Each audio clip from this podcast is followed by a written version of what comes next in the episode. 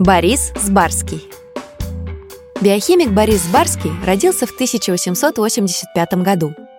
Благодаря ему в годы Первой мировой войны на Бондежском заводе впервые в промышленных масштабах стали производить наркозный хлороформ. Тогда это было крайне важно. Препарат закупался у Германии, поэтому страна очень нуждалась в собственном аналоге.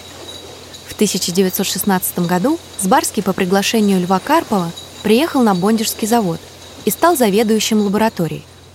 Через год на небольшой промежуток Борис стал председателем Елабужского уездного совета, а уже после революции решил посвятить себя только науке. После смерти Владимира Ленина Сбарский вместе с Владимиром Воробьевым занимались сохранением тела вождя. Борис предложил использовать для бальзамирования бактерицид.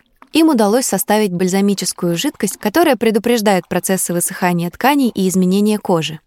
В 1934 году комиссия отметила, что результаты их деятельности — научные достижения мирового значения.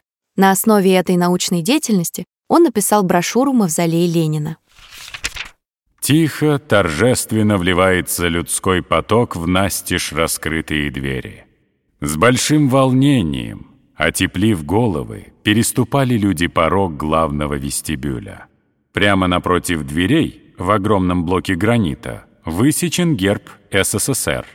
В обе стороны от вестибюля вниз ведут две гранитные лестницы. Спустившись по левой лестнице, повернув направо, посетитель попадает в обширный траурный зал, мягко освещенный скрытым в потолке светом. Переступив порог зала, посетитель останавливает свой взор на саркофаге с телом Владимира Ильича Ленина. Источник цитаты Борис Барский, Мавзолей Ленина. 1945 год.